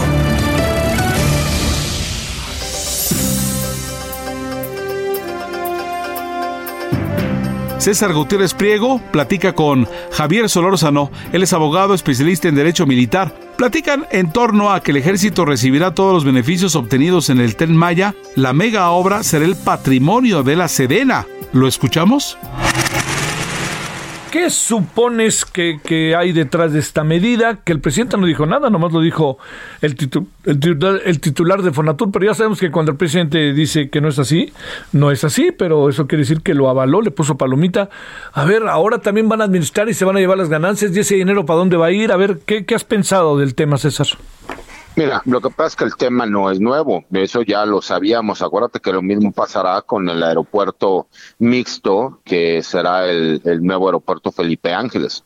Y esto tiene que ver con el hecho de que están tratando de replicar lo que fue la ley del cobre en Chile, dándole una mayor capacidad presupuestal a las Fuerzas Armadas, en específico al ejército, para que no sean una carga en lo que es los presupuestos anuales del gobierno federal. Entonces, e, e, eso sí yo ya lo tenía claro desde hace más de un año. A ver, este, ¿cambia mucho las cosas o por más que... A ver, vamos a ponerlo de esta manera mejor. Por la forma en que se están haciendo las cosas, eh, más allá de que desde hace un año estuviera ahí medio planteándose, ¿qué, ¿qué piensas de ello? ¿Estamos colocados bajo qué condiciones? ¿Qué piensas de ello? Mira, lo que pasa es que hay una parte que la gente no conoce se manejó mucho que este año se les dio el mayor presupuesto de su historia a la Secretaría de la Defensa Nacional. Y es cierto. La única diferencia fue que del presupuesto que le dieron a la Secretaría de la Defensa, 30 mil millones de pesos son para la construcción del aeropuerto Felipe Ángeles. Eh, si bien es cierto, le dieron el mayor presupuesto de su historia, también hay que recordar que le quitaron 30 mil millones de pesos para lo que es la construcción del aeropuerto Felipe Ángeles. Esos 30 mil millones de pesos en realidad le dio un 22% menos del presupuesto del año pasado.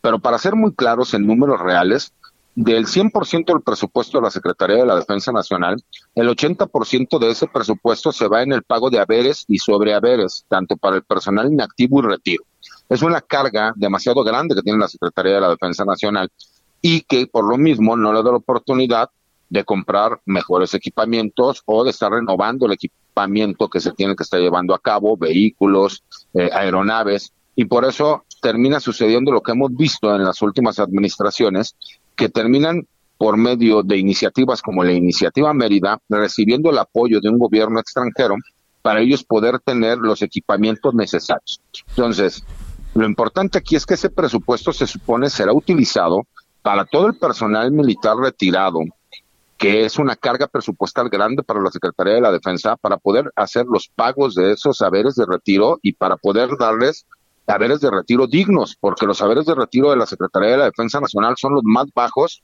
incluso entre las mismas Fuerzas Armadas, son menores incluso que los de la Secretaría de Marina. Oye, este, esta idea de militarización o algo parecido, que te la vuelvo a plantear como lo he hecho en otras ocasiones, ¿tú qué piensas?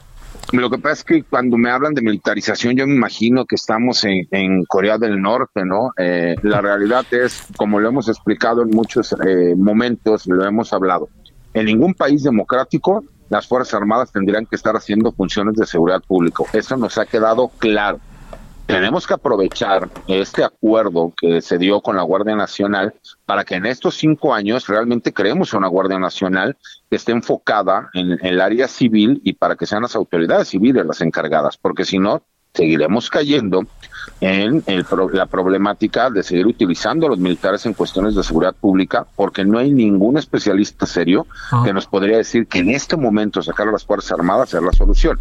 Tendremos que hacerlo como un plan a futuro, esa es la realidad y a todos los que nos hablan siempre de que existe militarización y que nos da miedo que pudiese existir, pues yo les digo que el día que veamos que nos apliquen el Código de Justicia Militar y que sean los jueces militares los que nos estén juzgando por haber cometido una falta o un delito, pues ese día hablemos de militarización, si no, pues obviamente estamos hablando de términos que desconocemos. A ver, una este, cuestión más. Eh, una de las razones que plantea el director de Fonatur del por qué se está tomando esta decisión también dice es para que no se privatice. Eh, no podría pasar, te planteo César, que pues llega un nuevo gobierno y dice, pues vayan ahí, que le digan a las Fuerzas Armadas que se privatice o por qué se planteará esta afirmación, César.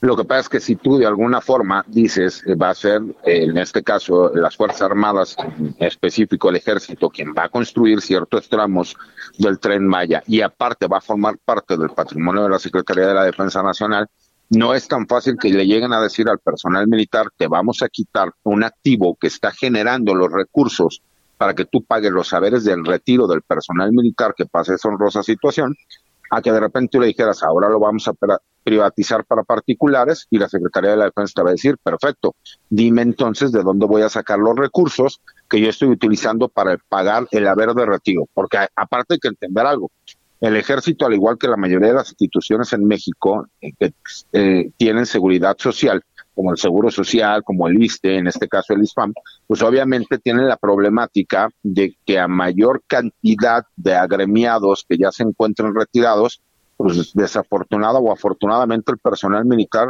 tiene una expectativa de vida por encima de la población civil. Entonces, obviamente, esos recursos que tienen que seguir erogando a favor del personal retirado, imagínate de dónde va a sacar el gobierno federal si la intención de darles ese eh, eh, un, un activo como este es para que ya no sea una carga presupuestal, pues no habría forma de cómo justificarlo. Oye, por último, este eh, habría este eh, todavía hay, un lío enorme con el tren Maya en términos del medio ambiente, ¿no, César? Ah, bueno, por supuesto que, que, hay todavía muchas cosas que tienen que seguir solucionando y que tienen que seguir checando. Por ahí escuchaba que decían que no se iba a, a derribar un solo árbol. Por supuesto que se han derribado muchísimos árboles. Lo que pasa es que el ejército está eh, haciendo la labor de reforestación y por cada árbol que se ha derribado se han sembrado 25 más.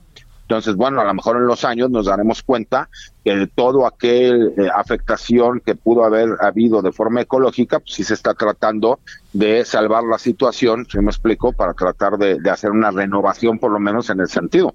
Bueno, pues este, querido César, te mando un saludo y al agradecimiento que estuviste con nosotros. Al contrario, Javier, siempre es un placer estar contigo. Saludos a ti y a todo tu auditorio. Gracias, abogado, especialista en Derecho Militar, César Gutiérrez, Gutiérrez Priego. Solórzano, el referente informativo.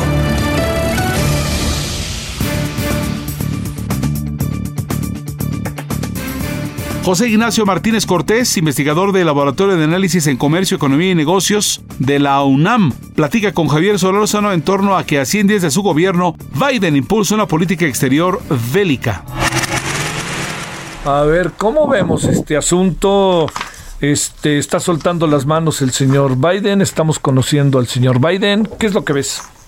O bien eh, estamos eh, eh, viendo realmente la política exterior de Estados Unidos, que tampoco es de extrañarse, en el sentido de que ese es el fundamento precisamente de la filosofía de los padres fundadores.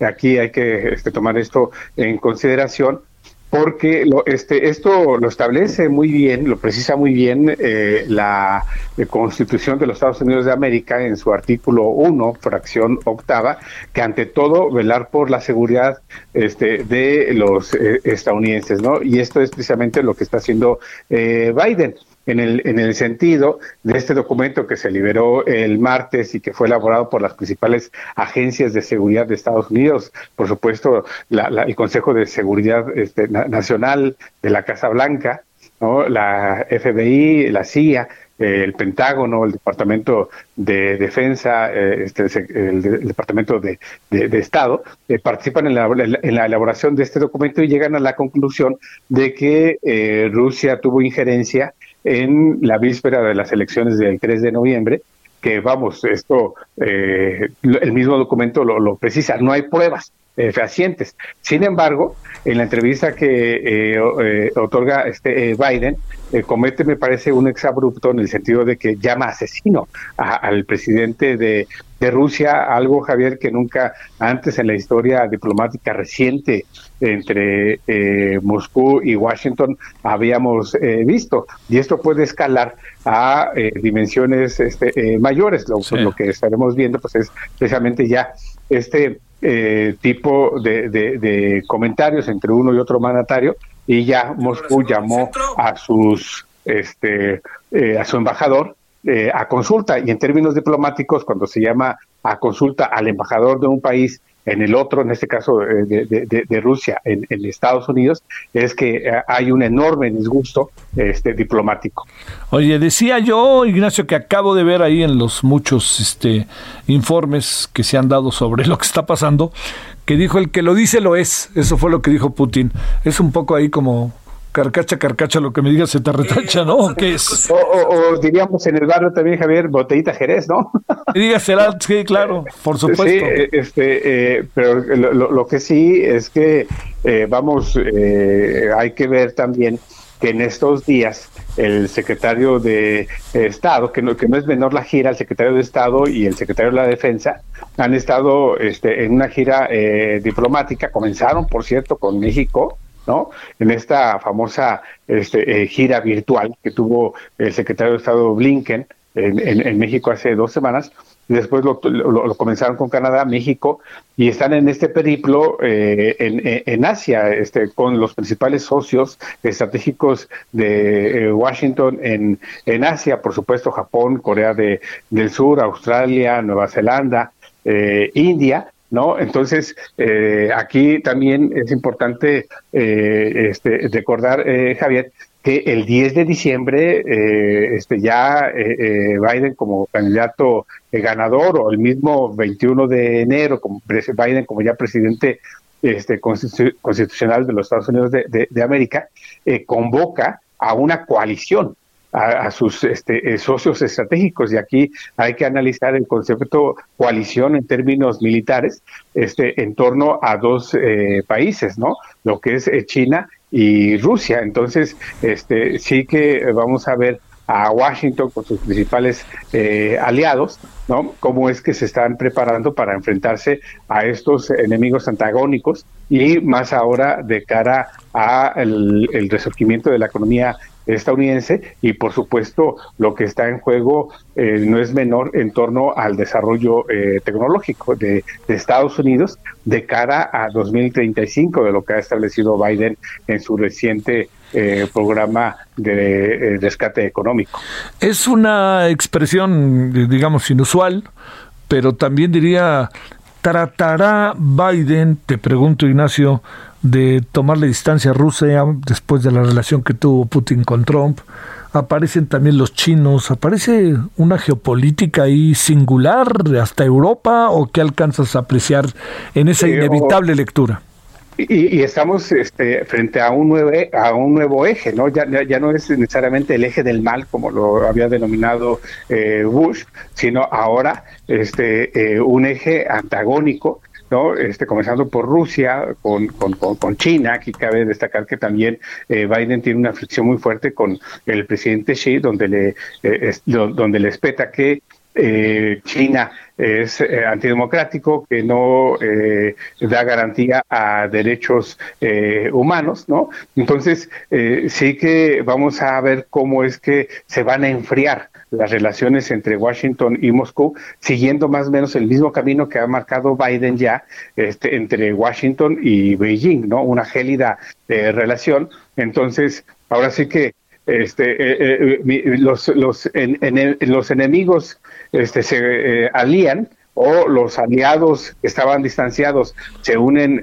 nuevamente y vamos a ver cómo se estrecha aún más la relación entre Moscú y Beijing frente a Washington. Oye, eh, a pesar de que hace pocos días se hayan visto o hayan hablado Putin y Biden y parecían hasta amigos. Eh, que, vamos, este, a, algo muy importante que le dijo eh, Biden en el, en el, este, a, Putin, recordando esta máxima diplomática, que le dijo, veo en tu cara que no tienes alma, ¿no? Ah, claro, por supuesto que se lo dijo, es cierto. Sí, ahora aquí algo muy importante sobre esta frase que le dice Biden a Putin, también vemos a un presidente estadounidense echado hacia adelante, ¿no? Es decir, algo que se lo, se lo dice eh, este, en, su cara a Putin y también se lo manifestó al presidente chino en que, le, dijo que ante todo deben este, velar por los derechos humanos y la, y la libertad, ¿no? Entonces sí que eh, el presidente de Estados Unidos ha marcado distancia con su antecesor, por supuesto, y este, también marca la pauta sobre los nuevos derroteros en donde va a transitar la política exterior de Washington ahora. Ignacio Martínez Cortés, muchas gracias Ignacio. Muchas gracias, Javier, un abrazo. Gracias, muchas gracias. Solórzano, el referente informativo.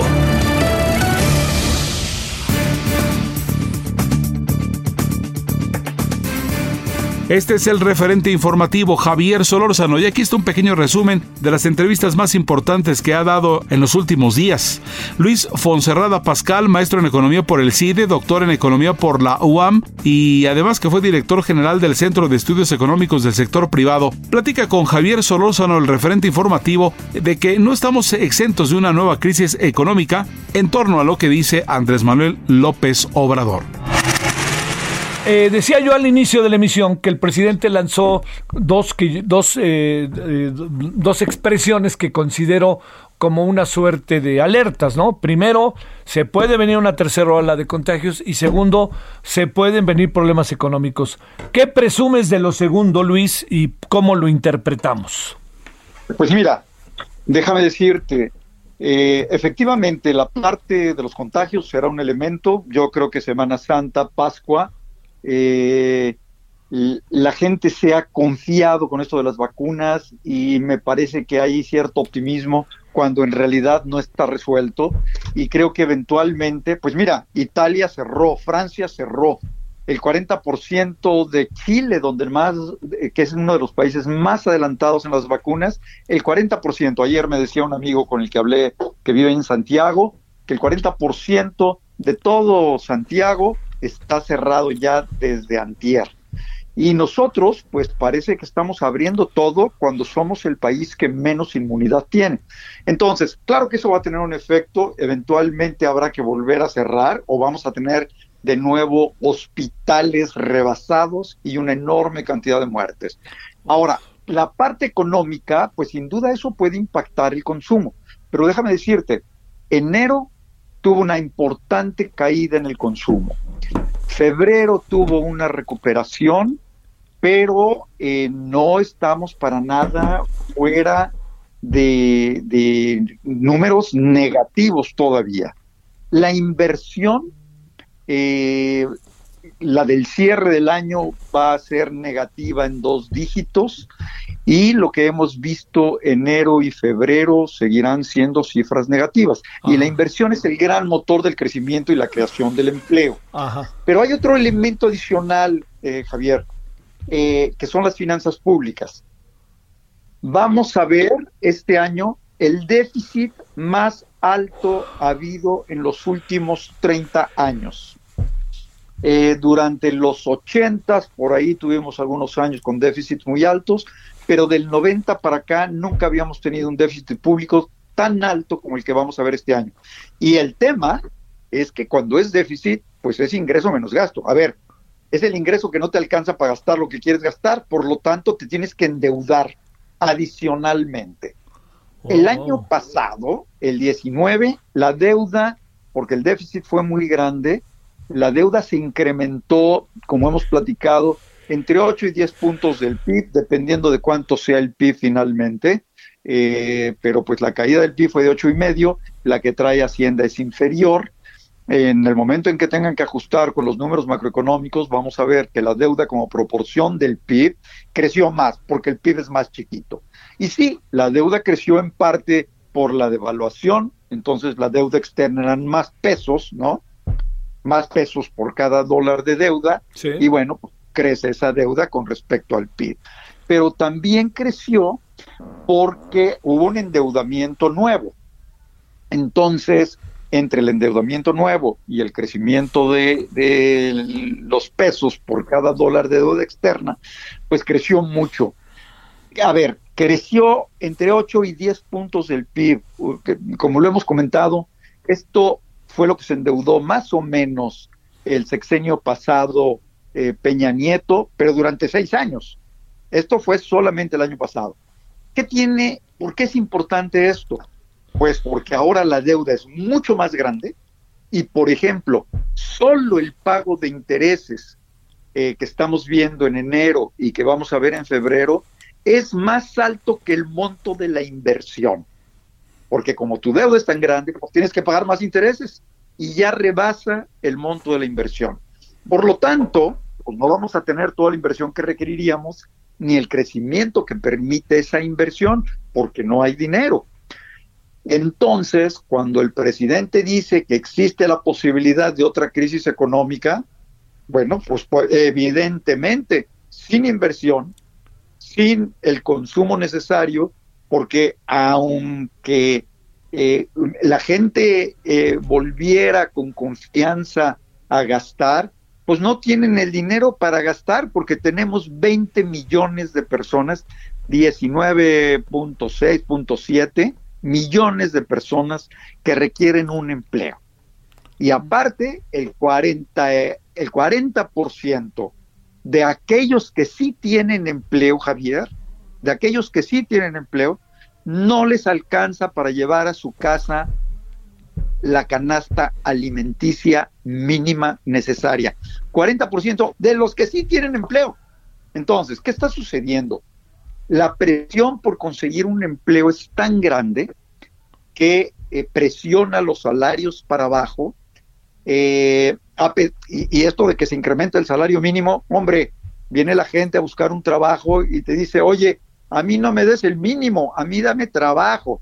Entonces el mínimo es casi irrelevante ante la enorme cantidad de gente que requiere trabajo y ante los sueldos que tienen los que sí trabajas que no les alcanza. La única solución, Javier, eh, para no tener esta reducción fuerte de consumo es la inversión. La inversión generaría empleos, haría crecimiento y evitaríamos esta crisis que ya está anunciando el presidente. Pues cómo no.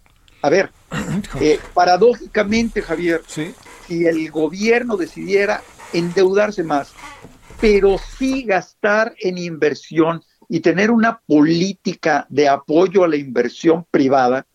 A ver, la inversión privada es el 80% de la inversión en el país. La, inversión pública es una pizcacha. Eh, entonces podría darle toda la vuelta a la economía y sí crecer. Y paradójicamente, al crecer, la deuda adicional que se contratara no implicaría un crecimiento de la deuda como proporción del PIB. El año pasado pasó eso y creo que este año podemos repetirlo. Claramente sería un serio error. Entonces hay que tomar una serie de medidas, darle confianza a la inversión y por supuesto gastar más. Eso es lo que no quieren, mi querido Luis. A ver, déjame plantearte sobre esto. Eh, el, el, eh, el, consumo de los ciudadanos eh, ha decrecido, ha crecido, se encuentra igual, porque pienso que si no hay inversión, pues cómo tener para gastar, traemos el problema del empleo, traemos dos o tres cosas encima. ¿eh? Por supuesto. no, el consumo, se ha, el consumo se ha caído. por ejemplo, las cifras de la Asociación de de tiendas de autoservicio y departamentales, fue una caída de, casi 10% en enero anualmente eh, o, más alta. En febrero la cifra fue eh, bastante mejor, pero todavía no se compara con lo que teníamos. Pero efectivamente, ¿cómo va a consumir la gente si no tiene empleo? Pues no hay manera, ¿verdad? Oye. Y el, y el crédito al consumo, perdón, Javier, sí. ese viene bajando, bajando, bajando. Luis, eh, te mando un gran saludo allá hasta tu nueva tierra meridiana. Un placer, Javier. Buenas tardes. Solórzano, el referente informativo.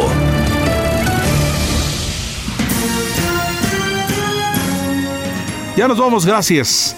Es un placer acompañarles en esta tarde. Mañana, Dios mediante, tendremos más de Javier Solórzano. Por lo pronto, sube al volumen. Llega Jesús Martín Mendoza.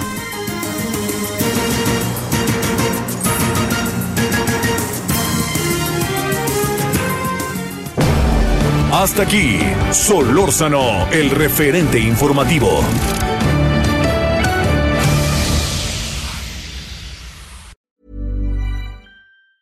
Even when we're on a budget, we still deserve nice things. Quince is a place to scoop up stunning high-end goods for 50 to 80% less than similar brands. They have buttery soft cashmere sweaters starting at $50, luxurious Italian leather bags, and so much more. Plus, Quince only works with factories that use safe, ethical, and responsible manufacturing. Get the high-end goods you'll love without the high price tag with Quince. Go to quince.com/style for free shipping and 365 day returns.